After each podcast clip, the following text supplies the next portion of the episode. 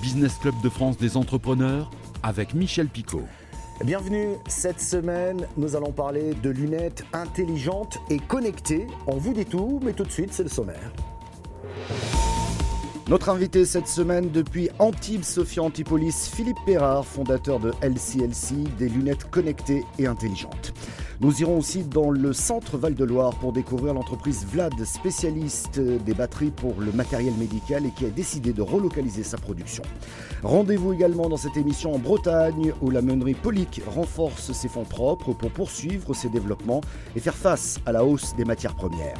Et puis nous irons à Niort où la Maïf a repris la Camif Enfin, les sapins de Noël, les préparatifs à quelques jours de la fête des enfants, nous irons dans l'Aube, Provence, Alpes, Côte d'Azur, Centre, Val-de-Loire, Nouvelle-Aquitaine, Grand Est. Bienvenue dans ces territoires qui font bouger la France. Et nous retrouvons notre invité depuis Antibes, Philippe Perrard, qui est le président fondateur de LCLC. Bonjour Philippe. Bonjour. LCLC que vous avez fondé en 2016 propose donc des lunettes de vue intelligente et connectée. Vous étiez venu dans cette émission il y a plusieurs mois et nous voulions en savoir plus sur vous et vos développements aujourd'hui. Parlons d'abord de ces lunettes. Que proposent-elles en étant intelligentes et connectées Eh bien, ce qu'il faut savoir, c'est que les lunettes connectées euh, que je porte, qui d'ailleurs ressemblent à s'y méprendre à celles que vous-même euh, arborez, mon cher Michel, euh, et j'aurais même une petite critique, c'est que nos lunettes à nous doivent peser, je pense, moins lourd que celles que vous-même vous avez sur le nez, puisqu'on utilise des matériaux composites de dernière génération, nous permettant, avec l'électronique embarquée, de n'avoir un poids que de 25 grammes. C'est vous dire, et dedans, on a une quinzaine de capteurs qui vont nous permettre de récupérer des données physiques, physiologiques et environnementales. Ces données vont être traitées directement dans la lunette via euh, des algorithmes mus par de l'intelligence artificielle et vont permettre de prévenir le porteur d'un certain nombre de risques qu'il peut encourir. On a un certain nombre de cas d'usage qui existent aujourd'hui, comme euh, la détection de l'endormissement au volant, comme la détection de la chute, que ce soit pour les personnes âgées ou pour euh, les, les, travailleurs isolés, par exemple, dans le bâtiment. Et puis on avance sur d'autres cas d'usage chaque semestre. Juste une petite précision euh, pour prévenir l'endormissement au volant, euh, pour euh, ne prendre que cet exemple-là. Ces lunettes réagissent comment? Alors, ce qu'il faut savoir, c'est que déjà, je vais vous montrer comment ça fonctionne. donc, lorsqu'on va essayer de capturer la problématique de l'endormissement, euh, on se base notamment sur la durée de fermeture de nos paupières. Une étude médicale a clairement démontré que c'était ça le fait générateur qui pouvait permettre de diagnostiquer un endormissement. Donc, sur mon écran, vous voyez exactement ce qui se passe sur mon visage. Je vais par exemple cligner une fois des yeux, deux fois, trois fois. Je vais faire un bâillement et je vais faire une micro-chute de tête. Donc, tout ce que vous venez de voir à l'écran, c'est ce que nos amis informaticiens appellent des patterns dans leur langage. Et ces patterns, donc, elles ont une forme qui va être reconnaissable. Et c'est comme ça que l'intelligence artificielle va calculer à toute allure pour dire ça, c'est euh, une pattern de clignement de paupières, ça, c'est une pattern de euh, bâillement, ça, c'est une pattern de euh, micro-chute de tête. Et donc, en fonction de ça, on va pouvoir dire attention, euh, à partir d'un certain moment, Philippe, euh, euh, tu étais à peu près frais, mais maintenant tu commences à piquer du nez et c'est là qu'on va lancer des alertes. Alors on l'entend légèrement, mais on le voit, ça clignote dans la lunette. Alerte endormissement, soyez vigilant. Le smartphone prend aussi le. Alerte endormissement, veuillez vous arrêter dès que possible. Troisième, quatrième division d'alerte, où on voit là carrément la sirène. Et en même temps, on va avoir euh, des messages qui peuvent être envoyés, que ce soit aux passagers de la voiture ou, euh, par exemple, euh, à ma femme, pire encore, à ma belle-mère, et éventuellement, si vous en avez pris l'abonnement, à notre service de, secours téléassistance 24-24, qui va pouvoir, je dirais, immédiatement vous contacter en disant Michel, on s'est rendu compte que vous étiez en train de piquer du nez, on vous a géolocalisé à tel endroit, à 2 km, il y a une aire de repos. On va converser avec vous jusqu'à ce que vous atteigniez cette aire de repos. Là, vous faites votre petit rompiche et vous repartez sain et. Merci pour votre, pour votre démonstration, Philippe. Comment a été perçue cette innovation dans le monde de l'optique, que vous connaissez bien d'ailleurs, on ne va pas refaire votre CV ici même, mais l'innovation est présente dans l'optique, notamment sur les montures et les verres, mais vous, vous avez proposé de l'électronique dans les branches des montures, c'est quand même assez disruptif, non? Alors, ce qu'il faut voir, c'est qu'effectivement, euh, euh, l'opticien n'est pas encore habitué Hein, aux lunettes connectées. En revanche, on se rend compte que euh, euh, euh, tous les grands GAFAM du monde ont des projets de lunettes connectées, que ce soit en entertainment ou des choses comme ça. Hein. Donc, si vous voulez, on est dans l'ère où les choses vont basculer on comprend qu'effectivement, grâce aux données qui vont être récupérées par euh, la lunette, notamment, il y a beaucoup, beaucoup de choses à faire. Philippe Erard, vous restez avec nous. On va parler de vos projets. Ils sont nombreux, mais tout de suite, c'est l'actu des PME. Direction le centre Val-de-Loire pour découvrir Vlad qui assemble des batteries pour les respirateurs et autres matériels médical et qui va recevoir 1 million d'euros dans le cadre du plan de relance. Cette aide va lui permettre d'accélérer son projet de relocalisation de ses produits. La PME qui compte 75 salariés a vu son chiffre d'affaires croître de 18 millions d'euros en 2019, 20 millions en 2020 et vise les 22 millions cette année. Et grâce à cette aide, l'usine de fabrication au nord de Tours va déménager de centaines de mètres pour euh, avoir une nouvelle usine de 4000 m2 mise en service attendue en 2024.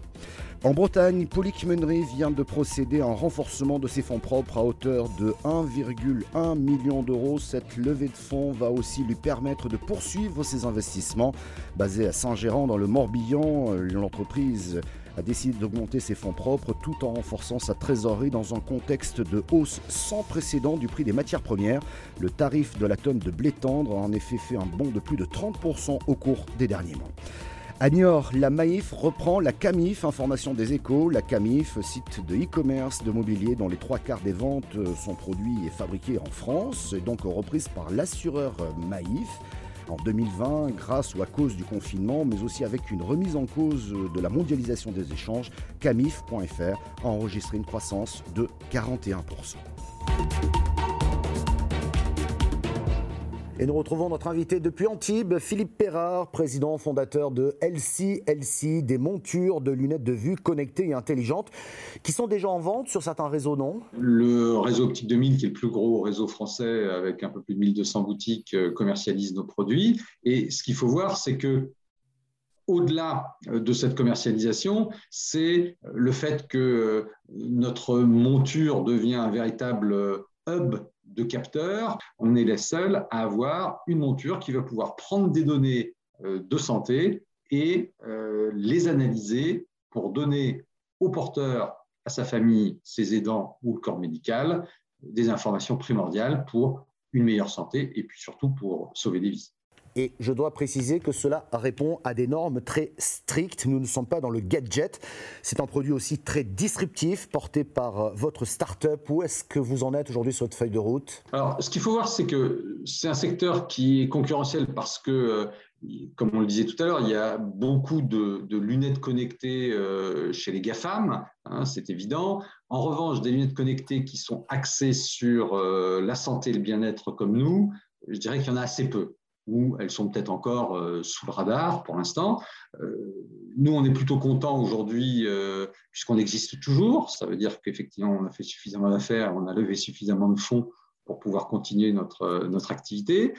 Et puis, effectivement, on a été un petit peu doublé aussi par la technologie, si j'ose dire. C'est-à-dire que le projet tel qu'il existait fin 2015, lorsque je souhaitais monter LCLC, a largement grandi et euh, c'est comme ça que, par exemple, on, a travaillé sur euh, euh, comment aider le, pilote d'un rafale en suivant la direction de son regard pour mesurer un certain nombre d'éléments souhaités par, par la Direction générale de l'armement. Merci beaucoup Philippe Perrard d'avoir répondu à nos questions. Tout de suite, c'est Éco-Région. L'approche des fêtes de fin d'année, beaucoup d'entreprises voient leur activité augmenter. C'est le cas de Noël Success qui produit des sapins dans l'Aube depuis sa création en 2013. La société n'a fait que grandir. Rencontre avec Mathieu Verger, le jeune gérant, en reportage d'Aurélie Junier de Canal 32.